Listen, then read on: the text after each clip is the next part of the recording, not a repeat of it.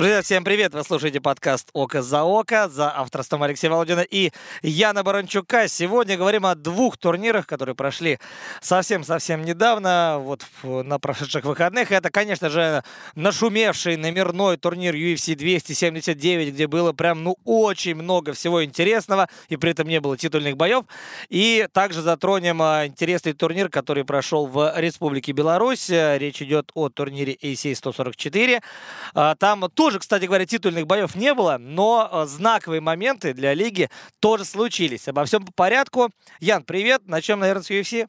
Да, привет, Леш. Здравствуйте, друзья. UFC получился очень занимательным и, э, ну, я бы сказал, необычным, да, помимо того, что э, в, основ... ну, в основном карде номерного турнира также не было титульных поединков, ну, в последний раз, если не ошибаюсь, такое было больше года назад, когда Парье дрался с Конором, и с тех пор, в общем, да вообще традиция у UFC обязательно, чтобы был титульный бой. Кстати, на этом турнире планировался титульный бой. Джемей Стерлинг должен был подраться с Ти-Джеем Дилашоу, но в итоге бой перенесли на следующий номерной ивент уже на 280 Кстати, э, Яна, вот на берегу хотел одну тему обсудить. Э, действительно, э, титульного боя здесь не было, но мне показалось, что довольно интересно было бы если бы UFC раз в году вообще устраивал подобного рода турнир. Нет титула, но есть очень интересные интриги, есть очень интересные персонали, и именно этот турнир выводился как один из главных в году. На самом деле, мне кажется, эта мысль ну, не лишена логики, на самом деле, потому что фигур-то много. Но пока какого-то обязательства по этому поводу Конечно. UFC нет. Вообще, обрати внимание, Дана Уайт и, в общем, остальные руководители UFC в принципе не любят обязательств да. перед кем бы то ни было. А, так, например, претендентские бои таковыми официально не называются. А, вот подобные турниры уже как минимум два года проводятся, но официально как бы таковыми не являются. В общем, просто делается и все. Но, но, но при этом еще а, главное очень красиво и громко говорить впервые в истории UFC никогда такого не было, беспрецедентный случай и так далее, и так далее. Но опять же, вот, кстати говоря, про официально претендентских боев нет. Рейтинги это, конечно, важно, но вот у нас бывают вот такие чемпионские бои. А потом, когда говорят, ну а когда Николаев, допустим, бой титульный получит? Так, давайте посмотрим, на какой он позиции. Ага, четвертое. Да, он очень близко. Я думаю, он очень близко. Ну вот это все вместе, если честно, ну вот такие они ребята, да. Как бы вот э, такая организация UFC, она так работает. Кстати говоря, ты помнишь, чтобы было э, сколько там, шесть промежуточных весов в, в одном карде? Да и мало того, я не помню, чтобы в основном карде, неважно, номерного или не номерного турнира, было три поединка в промежуточном весе. Да? Здесь, э, как будто, знаешь, очень долго копился вот этот потенциал не сделанных э, э, весов, и в результате как будто что-то прорвало в этот раз. Но, кстати, не все дрались в промежуточных весовых категориях э, по своей воле. Так, например, Ли Джин Лянг сделал вес, честно уложился в лимит э, категории до 77 килограммов, тем не менее дрался в категории до 81 килограмма 600 граммов, что, кстати, его сопернику Даниэлю Родригесу не особо помогло, но об этом поединке чуть позже. А какой костюм ты купил, а? И так его не одел, потому что пресс-конференции не было. Ян, э, сразу по боям будем проходиться или немного об антураже поговорим про как раз отмененную эту пресс-конференцию. Э, в плане, знаешь чего? Ну вот все рассудачат про один и тот же вопрос. А что за Махач-то? Был он, не был? Где пруфы? Где видео? Откуда Дан Уайт говорит, что в команде э, Нейта Диаса было 57, не 56, не 58, 57 человек. А в команде Хамзата было 30 человек. У него были все сводки из полей там и так далее. Но подставы или нет? Вот твое мнение какое? Мы вообще с тобой, кстати говоря, на эту тему не разговаривали. Да, но я разговаривал на эту тему очень много да. в последнее время. А, я считаю, что вероятность того, что это все было срежиссировано, присутствует. Насколько она велика, судить сложно. А, но как-то слишком много слишком во многое нас хотят заставить поверить. То есть, начиная как раз вот от, э, с этой драки, которая неизвестно была или не была, и сложно поверить в то, что там у 110 даже большего количества людей ни у кого не было телефона, и никто совершенно не снимал в наше время, когда, э, особенно в то, что касается UFC и всех событий, которые происходят до турниров, снимается практически все. Там, не знаю, кто-то кому-то на ногу наступил, уже все там э, это обсуждают и все передают видео. А здесь вот вдруг не было. Ничего нету. Да, ничего не было. Потом Например, э, совпадение тоже, можно 81, сказать, счастливое, да? да, именно цифра вот эта 81, да, когда Хамзат Чимаев не укладывается и показывает на весах 81. И так получилось, что изначально поединок Даниэля Родригеса и Кевина Холланда планировался в категории 81. Не 82, не 83, не 80, а вот именно 81,6, ну, если быть совсем точным, да, до 180 фунтов. И получается, что Хамзат прям вот счастливым, случайным образом влез в этот вес. Кстати, кстати, знаешь, тут вообще э, нумерология и вообще цифирь играла отдельную роль. Во-первых, он 279-й турнир, да, получился шумным. Э, например, э, когда дрался Хабиб с Конором, это был 229-й турнир. Тони Фергюсон попал случайно э, в мейн-эвент этого вечера, а последний раз, когда он был в этом мейн-эвенте, это было 9 мая 2020 года, когда он уступил Геджи. То есть здесь как бы, ну, ми, ну это мистика уже чистой воды абсолютно. А я сейчас тебе еще более мистическую историю. Я я не знаю, как бы прав, ну вот можем даже сейчас посмотреть. Да, нет, все-таки тут 2.52, но я, я так понимаю, это уже фанатское творчество. Я видел скриншот, э, где а, рефери прям вот останавливает бой, Диас э, душит э, Фергюсона, и на часах 2.09. Но это прям совсем было бы... То есть, э, ну, 2.09, э, кто не знает, э, напомню, что... Стоктон? Да, 209 — это код Стоктона, телефонный код. Соответственно, там и татуировки, и разные мерчи, как раз вот с этими цифрами. И это, опять девятка. Сказать, да, символ Найта Диаса. Но вот сейчас я посмотрел, и время остановки 2.52, то есть оставалось 2.0. Да, все правильно. 8. Да, но там скриншот как а, раз, когда рефери, вот рефери прям останавливает. То есть э, получается тоже магия чисел, вот такая. Да, очень интересно, занимательно. Ну, на самом деле, почему, почему бы и нет? Почему бы и нет? А, кстати, вот про промежуточные весовые категории, вот маленькая ремарка. А, мне показалось, что неправильным называть бой Криса Барнета и Джека Колье промежуточным, потому что они дрались в категории свыше 120. Промежуточное это же между чем-то и чем-то. Поэтому э, как можно назвать это промежуточным между тяжелым и супертяжелым, но нет же супертяжелого веса в UFC. Поэтому эта категория, этот бой вообще, наверное, из списка промежуточных, ну, так как бы де юры, да, он должен выпадать, видимо, или нет? Как ты считаешь? Но вообще весовая категория свыше 120, у нее есть свое название, она называется абсолютный. Да, там, или супер тяжелый, хотя нет, да, абсолютный, когда нет вообще никакого лимита. Здесь, ну, решили промежуточные, то есть э, чуть-чуть повысили э, чуть-чуть повысили лимит тяжелой весовой категории. Ну, да, я тут просто, на самом деле, хотел немного прям докопаться до слова «промежуточный». То есть э, промежуточный, он должен быть от точки А к точке Б, да? Вот в этом смысле. Ну, э, не суть. Э, давай тогда сразу про него поговорим, потому что в предварительной части много чего было интересного. Про ранние прилимы, честно, говорить особо не будем, потому что там было довольно интересное решение. Вот в первом бою, где Йохан Лейнис и Дариан Уикс встречались, мне показалось, что выиграл Уикс. Так показалось еще одному рефери и, наверное, 99% болельщиков в зале и у телевизоров. Но двум другим судьям показалось, что выиграл Йохан. Ну да ладно, э, так оно случилось. А так все бои вообще дошли до решения э, вот в ранних прилимах. А как раз э, прилим уже основные открывал бой Криса Барнета и Джейка Колье. Ну, Барнет вам наверняка знаком, потому что его побеждал в Райзене решением Кирилл Сидельников еще. Но то, что устроил этот парень, я вообще так сильно расстроен, что он не получил бонус. Потому что он сделал все этот совершенно точно камбэк вечера. Правда, у Тюлюлин там еще был камбэк вечер, но здесь был больше камбэк, потому что Колье, он там на голову выше, э, огромный тяж, пошел вперед, и главное, там темп был прям, ну, очень приличный для тяжелого веса, а Крис Бардет маленький, толстый, прям, он круглый, вообще круглый полностью, вот.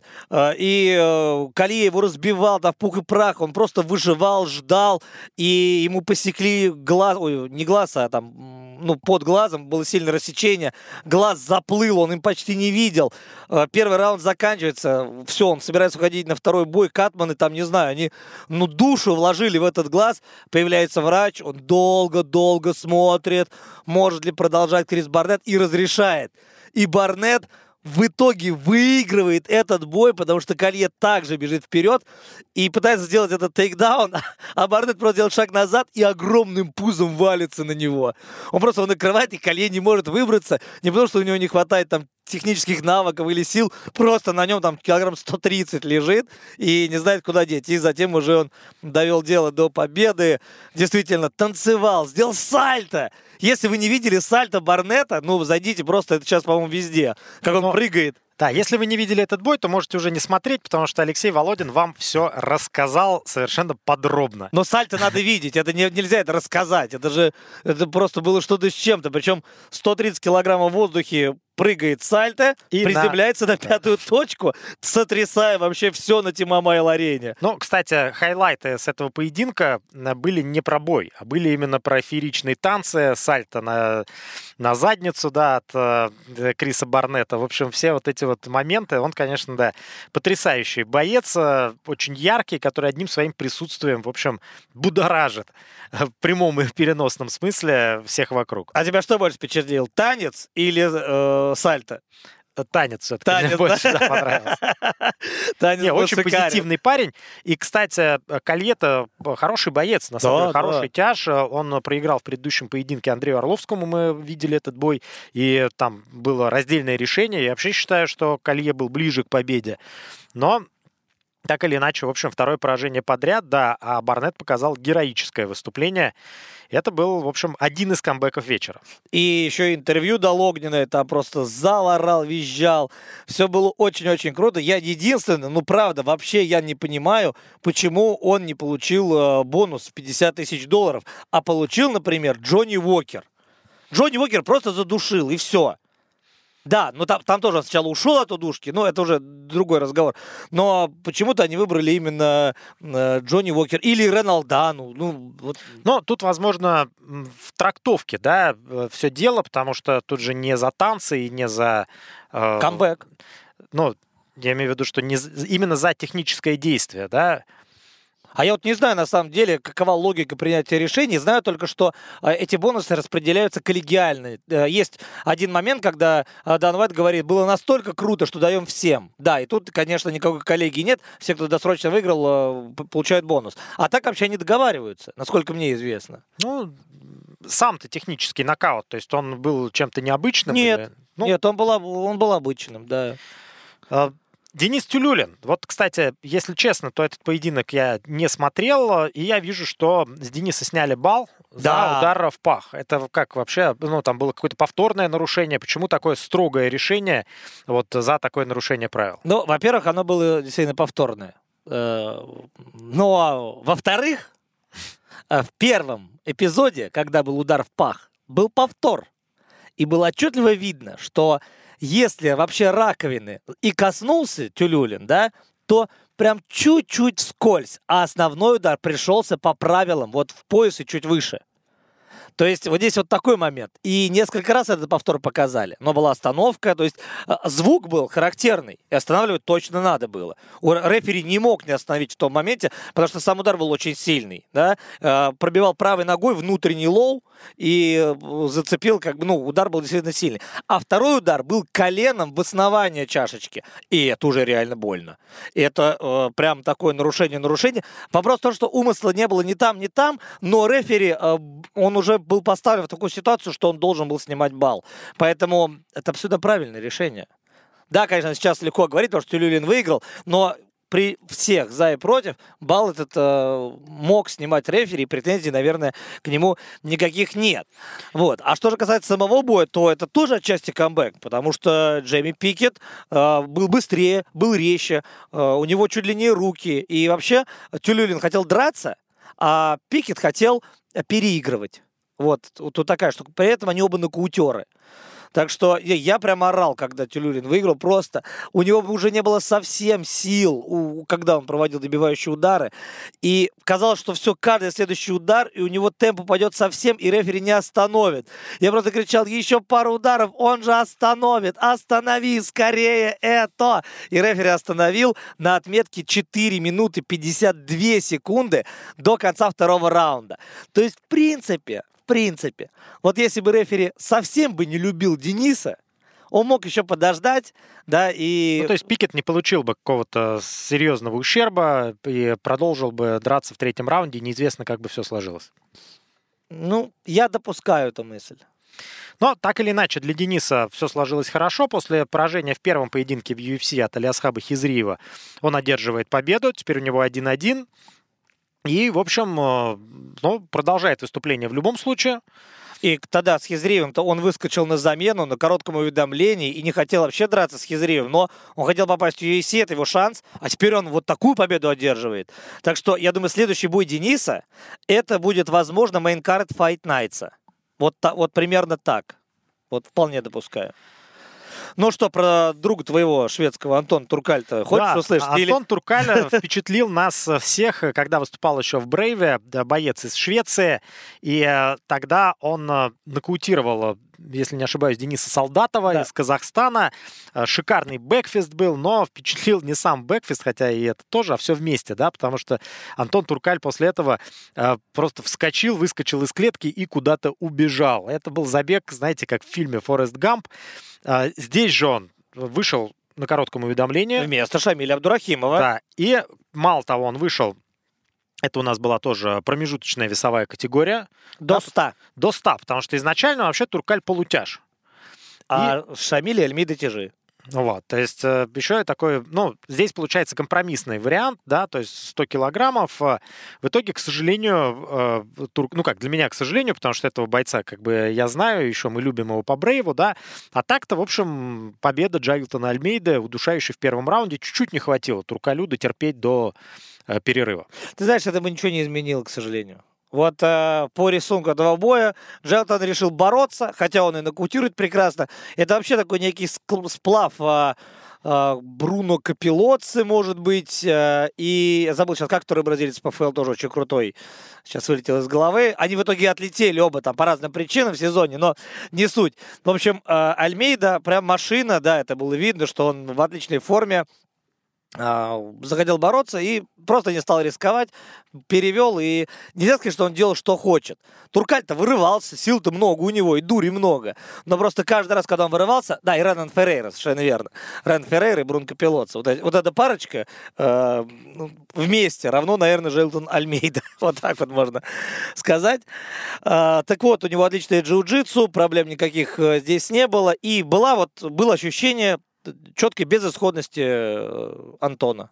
Антон не смог вообще. Не вывез, да? Да, но, возможно, Антону дадут что-то попроще, поинтереснее в 93 Да, в полутяжелом весе, а может быть даже и в среднем, потому что, ну, многие, например, люди, которые в полутяжах выступали там до UFC, потом, да и вообще не только в полутяжах, которые переходят в категорию э, полегче, когда попадают в UFC. Да, ну, во-первых, еще один момент. Эм, бой Альмейда Абдурахимов – он в данном случае не получился, но он ожидается. Потому что Альмейда рассчитывал Шамиля одолеть и в топ-15 лезть. Шамиль-то на 14 позиции. И соперник у Джелтона не будет меняться, насколько мне известно. И это будет именно Шамиль, но, скорее всего, этот бой пройдет не в Америке. Вот и все, потому что у Абдурахимова проблемы с визой. Э, там ничего не получилось пока. Может быть, э, все разрулится. В общем, ни, ни да, ни нет а ответа как говорится. Вот, поэтому вполне возможно бой Альмейда Абдурахимов будет. И, кстати говоря, здесь был Альмейда фаворит 1 к 5. И с Шамилем Альмейда тоже будет фаворит, да он им и был, на самом деле, до того, как все случилось, тоже где-то 1 к 4, 1 к 5. Поэтому этот бой хотят устроить и хотят вывести Альмейду вот туда, как э, такого, знаешь, следующего потенциального подтопа. Вот такие мысли лично у меня. Ну а что касается завершающего боя андеркарда, это тоже, кстати, промежуточный вес. Даваду не влез в полулегкий. э, эки негодник, и э, говорил, что у меня такая школа тайского бокса, что круче меня по таю вообще только Валя Шевченко. И я там всех разберу, я, у меня сумасшедшие локти, колени и вообще бокс, и все такое. Но он занялся чем? Он просто начал выбирать э, очень долго дистанцию, и он прям вот муторно, мучительно искал эту дистанцию, каждый раз застревая в полупозиции, чем пользовался э, вот, длиннорукий Роса. И на самом деле вот эти 30-27 на всех карточках, они реально отображают то, что происходило. Что-то тужился, пыжился Хаким Даваду, но как будто бы, знаешь, он сам себя внутренне где-то сдерживал и не мог раскрыться. У тебя какие ощущения были? Ну, Росса действительно просто на полшага впереди все время был на протяжении всего боя, плюс еще грамотно подключал борьбу, когда было необходимо. И, в общем-то, действительно э, получился э, ну, не лучший бой для Хакима Даваду, потому что мы видели его выступление гораздо более зрелищное. Здесь получилось, да, что что-то мудрил-мудрил, а в итоге непонятно, чего хотел, и вообще ничего не получилось. Так и Росса, наверное, нельзя считать супер топом-то. Да, он отличный боец. Это такой боец, крепкий середняк, без сомнения. Причем э, парень, который умеет там финишировать и, и так, и так, и бьет. И, ну, все умеет абсолютно. Но нельзя сказать, что это какая-то суперзвезда. Э, и Даваду как раз здесь рассматривался как парень, который вроде как должен проходить до этого матча, да? Ведь многие так думают, что Хаким выиграет. Но получилось, как получилось. Я рад за Иросу, на самом деле. Он реально показал, что он э, боец уровня в UFC. Э, он здесь не случайно. И пожалуйста, готов выполнять роль гейткипера, э, давайте мне сложных парней, ни от чего не отказывается. Поэтому Росса респект однозначный. Кстати, Росса третий бой подряд проводил в промежуточном весе. До этого он дрался со Стивеном Питерсоном, который тоже не сделал вес, ну а до этого просто был поединок в промежуточном весе до 150 фунтов. Вот такая судьба у этого парня, все время биться ну, в промежуточной весовой категории. И еще один отличительный момент этого турнира, что в целом вот вторая часть прилимов – она получилась очень крутой на самом деле. Вот эти тяжи, а, Альмейда с Туркалем, там быстрый финиш, Тюлюлин с этим камбэком и качественный бой до водой Роса. Прям такой качественный, плотный бой. То есть э, никаких вот вопросов по прилимам здесь нет. По ранним прилимам, наверное, есть, а по основным нет. Ну да ладно, давай к мейнкарду. Да, начинали там полутяжи, но и мы уже привыкли к тому, что матчмейкеры UFC часто в первом поединке основного карда э, турнира дают нам такую битву за продолжение контракта, потому что и у Джонни Уокера, и у Йона Куцелабе, в общем, дела э, шли не лучшим образом в последнее время. Взять того же Куцелаба, у него, кстати, у обоих было по э, одной лишь победе в последних пяти поединках. То есть ситуация одинаковая, ситуация, в общем, очень неприятная.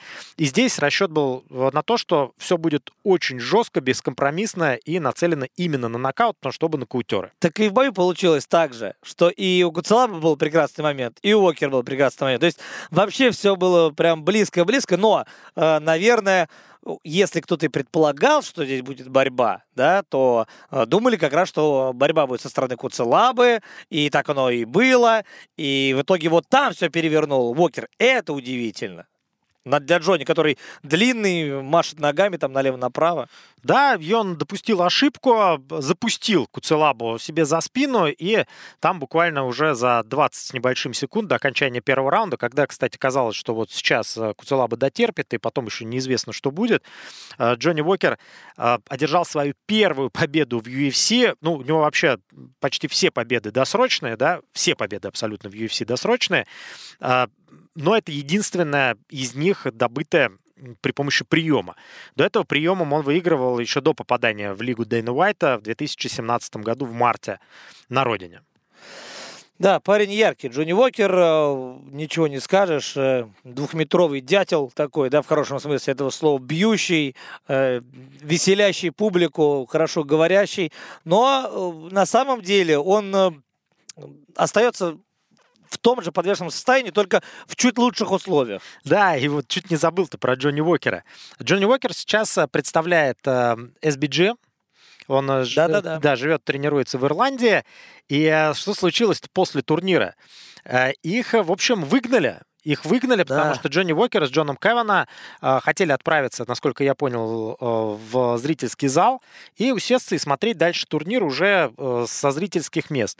Но э, их не пустили, То есть э, я не знаю, как там дальше развивались события. Вообще боец может остаться на территории, конечно же, может остаться на территории э, стадиона и э, там быть в раздевалке, там в помещении для бойцов, но они хотели именно трибуны. И в итоге их выгнали.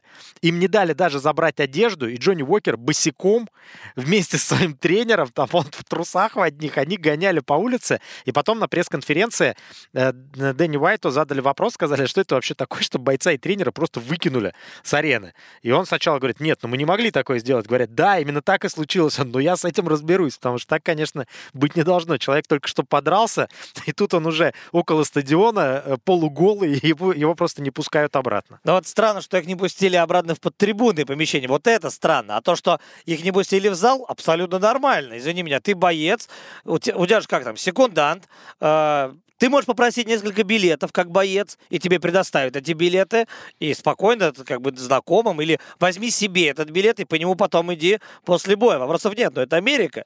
Так ну, что да, платите вот деньги. А, в Америке все очень строго с этим, и на турнирах UFC, и на турнирах э, Bellator, да, там э, или человек идет по билету, а вот это по-братски там попросить, дать, там пробить, просто сказать, вот присаживайся, сиди. Нет, там так не работает. Тот же, например... Я э... понял, почему он 50 штук ему дал. Да, да, да. Ну, как извинение, возможно. Вот видишь, мы ответили на этот вопрос, можно сказать, небольшое расследование, да, провели. Да, да, да.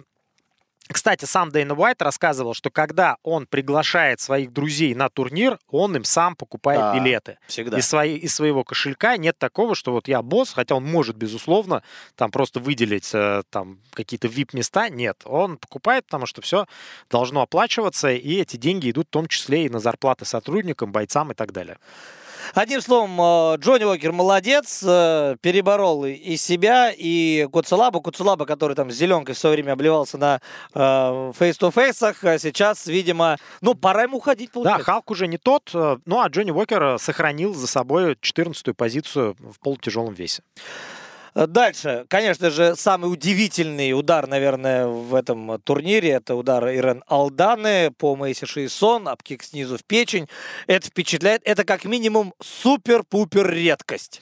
Да, я не видел ни разу. То есть вот э, мы э, с Ромой Гришиным как раз вспоминали, что, ну, был один нокаут, кажется, в ACB или ACA, там Дипчиков или с участием Дипчикова была история, когда один боец находился в атакующей позиции в борьбе, а тот, кто был снизу, пробил в челюсть и нокаутировал.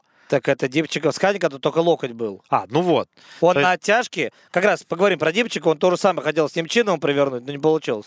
Вот, это тоже супер редкий удар. Здесь же, ну, во-первых, бой был очень неплохой. Мы, мы сейчас, он, мы знаем, в общем, очень крепкий боец. Она была андердогом. Алдана, ну, чуть-чуть переигрывала. У Алданы ну, мексиканская спортсменка, она прямо дерется как, как мексиканец, как мужик, то есть она пытается подобраться на среднюю, и там все время навязывает э, размены, от которых э, Шиасон пытался уходить. Но так или иначе, все решилось уже в середине третьего раунда.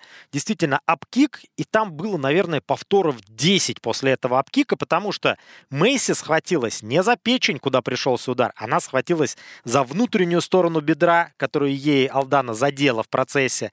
И режиссер повторял и повторял, и повторял и повторял. И как будто типа в пах удар. Но рефери очень быстро сориентировался, он сразу сказал, что бой закончен, э, и был зафиксирован технический нокаут. И на повторах было прекрасно видно, что вот прям плотнейшее попадание, когда там все содрогнулось, э, пришлось именно в печень. Ну да. А и Алдан Кстати... еще говорит после боя, такая говорит, я вообще, и говорят, ну как, Джо Роган спрашивает, ну как вообще, это случайность? Мы тренируем все. А, ну, Но понятно. на самом деле она просто отмахивалась ногами куда угодно, ну, попала, да, так бывает. В общем, повезло, хороший удар и 50 тысяч долларов бонус. Да, да, тут тоже получается на самом деле логично. Я все за полтинник про Тюлюлина переживаю. И, э, а еще одна девчонка была с мексиканскими корнями на турнире, это Мелиса Мартинес во втором бое вечера, но она проиграла, к сожалению. А здесь вот у Ирен Алданы все получилось как нельзя лучше. Ну, Мэйси Шейсон еще Потав, наверное, многие из вас помнят помнят. Хорошая, крепкая спортсменка, но, видимо, вот здесь как раз ее и грань, граница Но Алдана все-таки четвертый номер э, рейтинга да. легчайшего веса, то есть это прям вот топ, э, и Мэйси пока что не хватает, в общем, мощи для того, чтобы таких спортсменок побеждать. Но она прям вот видно, что чуть-чуть прибавить, и э, был бы поединок равный. Ну, так или иначе, я думаю, Алдана более чем довольна. Она в мейн-карде номерного турнира, она с бонусом, они говорят, э, и опять же, они говорят, э, ну, приличное количество людей, вот те, которые внутри индустрии находятся. Понятно, что про Диаса Чимаева там говорят гораздо больше, но она здесь засветилась в любом случае. Э, про бой э, Родригеса и Джинглианга говорить будем сколько? Но как все получится. видел, все смотрел, да. все помню. Ну, сколько, сколько раз, например, сколько раз за бой Джин Гляng показал, что ударит правый апперкот и ни разу его не ударил. Но Джин Лянг, что он же был 77, а вообще возникали сомнения, что Родригес даже 81,6 уложился, потому что уж такой большой, прям большой. и большой, крупный, и пузо присутствует, не висит, но прям присутствует.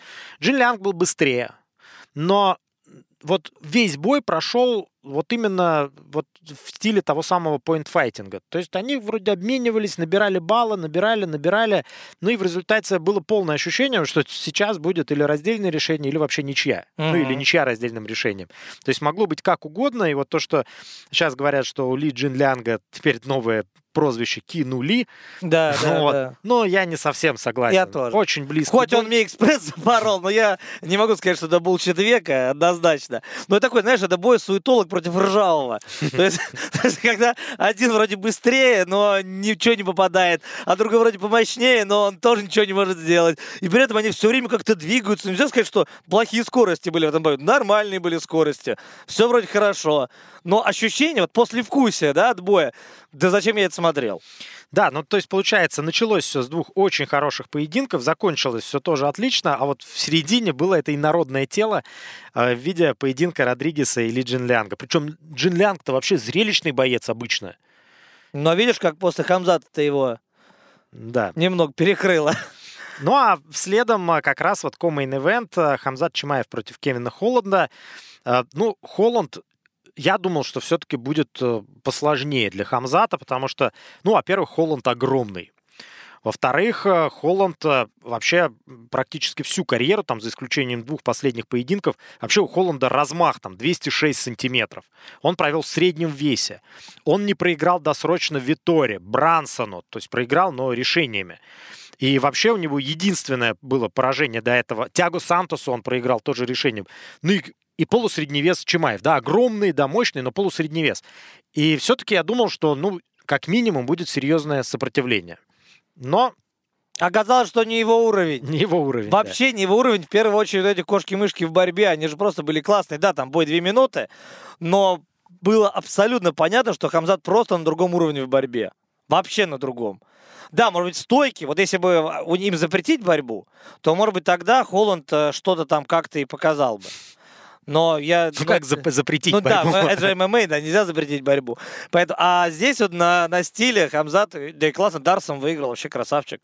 Капитан... Я не отношусь к хейтерам Хамзата вообще ни разу. То есть я, я отношусь скорее к фанатам да, именно Хамзата. Причем он этот Дарс закрыл, и потом, как Анаконда Подработал, э, подрабатывал, да. он, наверное, 4, 4 или 5 пять раз подрабатывал, закидывал ноги, и не получалось, но он был уверен, что захват плотный, и продолжал работать, и в итоге все-таки задушил. То есть это действительно было э, по ощущению, как будто смотришь в мире животных, как вот анаконда медленно, так постепенно додушивает жертву, которая продолжает трепыхаться вроде, да, но, но шансов, уже ничего не может. Да, и это как нет. раз и говорит э, об IQ именно в борьбе Хамзата, не тратить лишних сил, не закисляться, использовать вот эти руки, повороты, да, мышцы так, как нужно, нужно, не потратить прям ни, ни джоуля лишней энергии. Вот здесь это было круто, вот в этом моменте.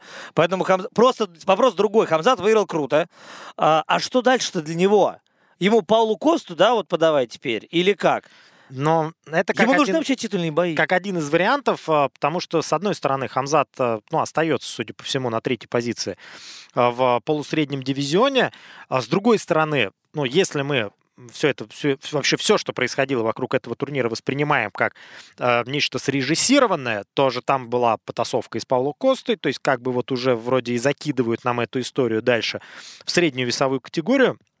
И в интервью после боя э, Джо Роган, ну, раза четыре спросил у Хамзата, ну, ты как, вообще сделаешь вес в следующий раз? Он, да, я сделаю, без проблем, полусредний вес, готов драться, но и Косту тоже побью, если надо будет. То есть, в принципе, да, я думаю, что да, или в полусреднем, ну, кто-то нужен прям топ-топ, например, Колбе, Вот.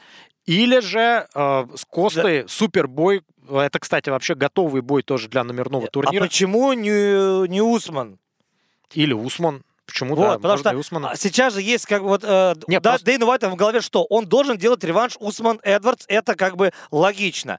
Но интересно это будет? Наверное, да, интересно в условиях такого нокаута. Так вроде как уже, э, ну, ну, чуть ли не анонсировали, да, на январь-февраль э, реванш, э, да, да, там. и а эти двое как бы у нас отходят. но пока официального решения Да. нет. И, ну, к примеру, да, и получается, что, да, есть Колби, есть там Свидаль какой-нибудь звездный. То есть, ну, это все же варианты не для Хамзата. Единственный вариант для Хамзата реально опасный, и которого не будет, это бой с Шавкатом. Сейчас. Вот прямо сейчас. Ну, то есть ты прям Колби списываешь со счетов, ты Я, считаешь? у- что- я уверен, что это будет, э, ну, в одну сторону. Нет, возможно, это будет долго. Возможно, это будет решением. Я этого не исключаю. Но то, что это будет в одну сторону, э, в И прям пять раундов Хамзат ты Если уверен, надо. что прям вот прям Да, да, вообще. да, абсолютно а то, что уверен. устал он с Бернсом в третьем раунде? А там они всегда хватали. Ты видел, сколько во втором и в, в- в конце первого, и весь второй. Это же было чистое мясо вообще. То Просто есть, э, абсолютное безумие. а с Колби не устанет, да? Сколби не пропустит столько.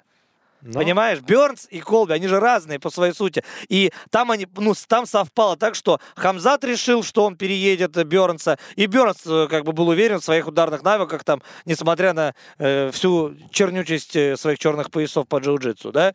Вот, но в итоге получилось, как получилось, и мы увидели офигенный просто бой в стойке. Просто нереально крутой. Я до сих пор думаю, что именно это самый крутой бой гоя- года. А, Чимаев против Бернса. Что, вот так ты лицо ну, делаешь? не, не знаю, не знаю. А Но у бой, тебя есть конечно, другие фавориты? Вот прямо я сейчас. Сейчас нет, Нет? сейчас не могу придумать, но боев, Да. да. уже было очень много хороших. Но так или иначе для Хамзата открываются, в общем, ну, просто мне кажется, что чтобы он ничего не получил с спортивной точки зрения, победив Диаса, также он ничего не получает, победив Холланда. Абсолютно. Вот, то есть здесь, э, как у нас э, был этот вопрос открытым, кого дальше дадут э, Хамзату Чимаеву, так этот вопрос и остается. Другое дело, что вот со всей этой историей, конечно, Хамзат, ну, выражаясь там рестлерским языком, там в рестлинге же есть там команда плохих и команда хороших, Э, да? Хилые, да. да, вот, да. Хамзат перешел прям вот в команду плохих. Он Да. теперь плохиш, он теперь там хейтит болельщиков в ответ, он теперь ругается, на чем свет стоит там в интервью. То есть прям поменял амплуа в Борщит, этом борщит плане. маленько, да. Если говорят, но подожди, там один момент. Неважно, кого победил он Холланда или Нейта, со спортивной точки зрения не, не значит. А победил он Нейта, с медийной точки зрения он бы еще, наверное, прибавил, да?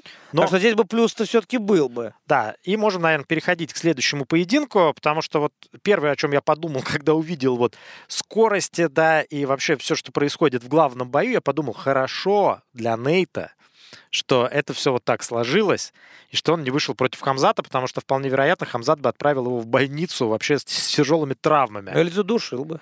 Но, в общем, это был поединок двух ветеранов, знаешь, не, уже не таких печальных, да, как, например, э, и, ну, не было такой, знаешь, жалости, когда была, но не такая, как вот когда смотришь на Бигфута. Но это понятно, Но вот этот- совсем уже. Да, но Как говорит Артем Давыдов, какая жаль. Какая жаль, да, что Тони так деградировал со спортивной точки зрения, и прям вот видно, как он пытается все свои фирменные штуки, локти со средней дистанции, перемещения, но это выглядит просто смешно и жалко, к сожалению, и сердце кровью обливается, не хватает скорости, уже он не чувствует, не, не реагирует тело, и, ну, ничего не работает. У Тони ничего не работало, он очень старался, э, выглядел А идеальное продолжение-то какое для него? да все закончить, конечно. Просто но он, но закончить он не закончит. Он не закончит. Он выглядел после боя, вот знаешь, какая-то была противоестественная радость, и это похоже было на истерию. Он выглядел истерично радостным, как будто вот просто уже нервный срыв. Он вел себя абсолютно противоестественно, и, ну, я надеюсь, что с ним будет все в порядке. Ну да, Да, вообще, да, учитывая его жизни. проблемы, да, и Потому с что психикой в том Нейт, числе. конечно, потреповал, будь здоров, да, в UFC во всех смыслах, и как угодно это не расценивай, но э, Тони это что-то с чем-то абсолютно. Поэтому я ему желаю, да, психологического здоровья, вот это точно. Да, чтобы он справился со всем вот этим, потому что, э, ну, потенциал-то был просто великий, колоссальный. Но в итоге все как-то, он вроде вот шел на этой невероятной 12-победной серии, и пять боев отмененных с, с Хабибом, и потом вот все вот так вот посыпалось, и проблемы с психикой, и стремительная деградация в бойцовских э, качествах и аспектах. И в результате вот мы приходим к этому. То есть ему главное как-то с этим вот смириться, пережить все это и жить дальше нормально, потому что, наверное, ну, если и драться, то уже не на таком уровне. И про Нейта пару слов, да, в самом завершении. Э, что дальше для него? Он там получает боксерскую лицензию и так далее. Вот наш коллега... Промоторскую. Промоторскую, да. А, наш коллега Андрей Батарев, да, говорит, что вообще не видит э, его будущее ни там, ни там, ни там. Вот как промотор может быть. Я, если честно, с Андреем не согласен в плане того, что я считаю, что Нейт Диас Бернакл это охрененно. Это просто круто. У него, он, он свои двоечки не растерял. Выкидывает их раз-два просто. Скорость нормальная. Это он, кардио у него хорошее. Пятираундовый бой в круглом ринге, где 5 по 3 в Бернакле. Давайте любого вообще. Я уверен, разнесет. Причем э, в 77 или даже там, может быть, подогнаться под 75, чтобы прям вообще был, знаешь, там суперскорость. Поэтому я просто вижу Диаза, но Диаз парень, который хочет прям очень большие чеки. А очень больших чеков в Барнакл FC нет. Поэтому, наверное, это, это вот в этом смысле не его дорога. Ну, посмотрим, да. Я, например, увидел такого крепкого Диаса. Он, конечно, не топ, да и был ли он когда-нибудь топом, это тоже большой вопрос, да, потому что там была вот эта великая его победа над э, Конором, Конором Макгрегором, да, но в целом-то... И великое поражение. Да, выступал он э, не очень стабильно. Вот. И есть, кстати, еще было ощущение, что вот если бы этот поединок э, случился там 7 лет назад, 5 лет назад, то Фергюсон бы не оставил от него камня на камне.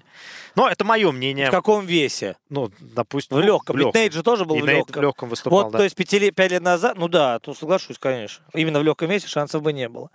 Но так или иначе, про бой Диас Фергюсон говорят с легким сожалением, с каким-то послевкусием. Как здорово, что все вы здесь сегодня собрались и так да, далее. И и вот уже там через пару лет все уже нельзя было проводить. То есть это вот буквально вот последний, наверное, год, когда этот бой еще можно было провести, не назвать его там фрик-боем или еще как-то. Так этот бой, он и, и не получился бы, если да не Хамзат. Ну, да. И мы, не, просто если мы держим под спуну, что это все срежиссировано, Тогда да, то есть и Нейт готовился по Тони по этой логике, зная всю эту историю. То есть вот если такую вообще допустить, да, потому что если бы Нейт э, готовился под Хамзат и понимал, что ему ничего не светит, а зачем так готовиться? А тут мы увидели готового Нейта. Готового как раз под Тони, но не больше. Это вообще уже мистификация какая-то. Ну, просто готового. Готового, да. А, ну что ж, а, в общем, UFC классный получился на самом деле. Он, ну, классной точки зрения событий. Веселый, он получился веселый, веселый да. да. То есть не то, что там прям какое-то вот жесткое там пояс, не пояс, там вот э, ставки высокие, а вот именно веселый, бесшабашный. Но вот если мы говорим, что там ММА э, пересекается с рестлингом, то вот здесь вот эти пересечения были максимально. Да, при сохранении все-таки основной э, спортивной составляющей. Э, не будем про это забывать. Ни в коем, ни в коем да. случае. Э, ну что ж, э, теперь еще про Есей несколько слов. И продолжим веселую тему. Ну как веселую? Занимательную, я так скажу. Э, меня, ну, конечно, во-первых, был оформлен один из ну, самых крутых нокаутов. Буквально пару слов, да. ACA 144 9 да. сентября состоялся в Минске. Хороший получился турнир. Как всегда, много ярких поединков. Ну и Давай, Алексей, рассказывай, как человек, который непосредственно все видел от клетки. Ну, во-первых, здесь был три вектора, на самом деле. Все очень просто. Местные ребята, которые все выиграли. И в сложных боях. И реально это было круто. И у Ковалева, и у Макаренко, и у Мишкевича были очень крутые бои. Да, вообще бесспорно. И они все выиграли. Поэтому а, Ковалев на контракте с лигой, а вот Мишкевич и Макаренко о, они не на контракте, но благодаря такому нокауту, который Виктор сделал, я думаю, здесь подумают э, очень серьезно. Для того, чтобы его подписать, вопрос против кого стать. Ну и к тому же лиги-то наверняка нужны белорусы, да, раз уж Конечно. два турнира в год проводят Исей стабильно в Минске, то, естественно, надо подписывать больше местных бойцов. Ну а на Домковском уже, да, тяжело ехать на дом Домковского, сколько можно. И... Э, в общем, местные ребята, первый вектор. Второй, претендентский бой в полутяжах. Официально претендент. Отличие от UFC, официально претендентский бой. А, Адлан Ибрагимов против Леонардо Силвы и а, ключевой бой в среднем весе Дипчиков против э, Немчинова. То есть вот эти три вектора. Но начать бы я хотел... Да, естественно, я здесь э, и бразильцы, и из Грузии много было ребят очень ярких. Э, так что и Важи Цептаури, и Бедзина Гвашелишвили такую борьбу продемонстрировали прям хорошую. Может быть, где-то не очень зрелищную, но хорошую. Но речь не об этом, потому что все-таки хочется поговорить про этот нокаут. А, Виктор Макаренко против а, Вахида Нажанда. Легкая предыстория. Они договорились встретиться в апреле 22 года. Тогда не получилось. Потом э, бой должен был состояться 1 июля в Перми. Но Важант, он по травме не смог выступить в том э, поединке. Виктор приехал в первом, там на замену 3 или 4 соперника сменилось, Виктор выиграл досрочно. И им нужно было где-то завершить свою историю, которая еще в апреле началась. И с апреля атаковали болельщики э, Нажанда, Виктора, просто по всем фронтам. Э, WhatsApp, Instagram, Telegram, и вообще везде, где могли достать, писали там просто «убьем тебя, всю родню» там и так далее. Вообще, написали жуткие вещи. Но Виктор даже говорил, я, я использовал авиарежим на земле, Вот настолько, грубо говоря, достали Виктора. И Виктор вырубает его просто космическим бэкфестом. Знаешь, за шагом. Тот еще движение вперед. Хорошая амплитуда. Бам! Ровно в челюсть. Прям вот в основание. И он упал еще важант, как Супермен, знаешь, с рукой вперед. То есть там вот все получилось абсолютно. Но я, я знаю, вот в Минске, кстати, тоже какая-то магия. Именно в Минске происходят самые крутые нокауты в Исей. Ведь Дипчиков убрал Ханика это вот этими локтями снизу, которые все вспоминали, тоже в Минске, тоже на Фалькон-арене год назад. В общем, э, Нажант э, пал, так скажем, да, его очень долго восстанавливали. Смертью храбрых. Э, ну, не смертью, слава богу, всем все в порядке. Но потом в интервью Виктор говорил, пожалуйста, пожалуйста, давайте закончим эту историю. У нас нет никакого продолжения. Я не хочу ничего делить с этим парнем. И ничего плохого к нему не имею. Перестаньте мне писать. Разрешите моему телефону жить отдельно и не менять номер. Вот. Подожди, а ему афганские болельщики Иранские. писали... Иранские, да? да? Писали, ну, на английском, да, соответственно? Я так понял, что на всяком, но в основном, да, на английском. Или пользовались э, переводчиком. Как, например, э, э, Леонардо Силва на взвешивании с Адламом Ибрагимовым, он написал, у него прям написано было по-португальски, перевести на русский, я нокаутирую тебя в первом раунде. И показал это на face-to-face. Вот. Кстати, Леонардо Силва выиграл. Ну, это, кстати, как японские таксисты тоже. Они говорят на японском, а переводят Google переводчик на английский и показывают тебе телефон. Очень удобно. Ну, вообще, да, хорошая штука. В общем, э, за Виктора прямо отрадно. И Виктор сам понимает, что он, э, выиграв у Нажанда, это, он не гарантирует себе место в лиге. Он понимает, что в э, полусреднем весе там ну, настоящие монстры собрались в, в ИСЕ, и ему еще расти и расти, но, конечно, не проще сотрудничать, насколько мне известно, а парень дерется ярко. Еще один момент э, про э, Арбиагуева. Ян, ты прекрасно помнишь Арби, бой с Толей Токовым, вот это все, ну, очень крутой был бой. А сейчас он, э, Арби подошел как он сам сказал, без травм, колень залечил, все. То есть, ну, Василий Курочкин с командой Рать провел вот прям содержательный, грамотный бой, где это, ничего лишнего. Да, безусловно, ущерб он там определенный получил, но его победа, она абсолютно закономерна. И вот на данный момент а, именно э, Василий и двигается вперед. Это, кстати, был бой в 84 килограмма. А, и, ну, в смысле, арбит там все же не выступал, и Василий тоже просто не во всех в разных источниках где-то пишут 77, нет, это был 84. И в следующем году будет гран-при э, как раз в этом весе победа над Арби, наверное, может позволять Василию претендовать на место восьми. Хотя, не знаю, поживем увидим. Из э, знаков минусов, ну, наверное, Педусон.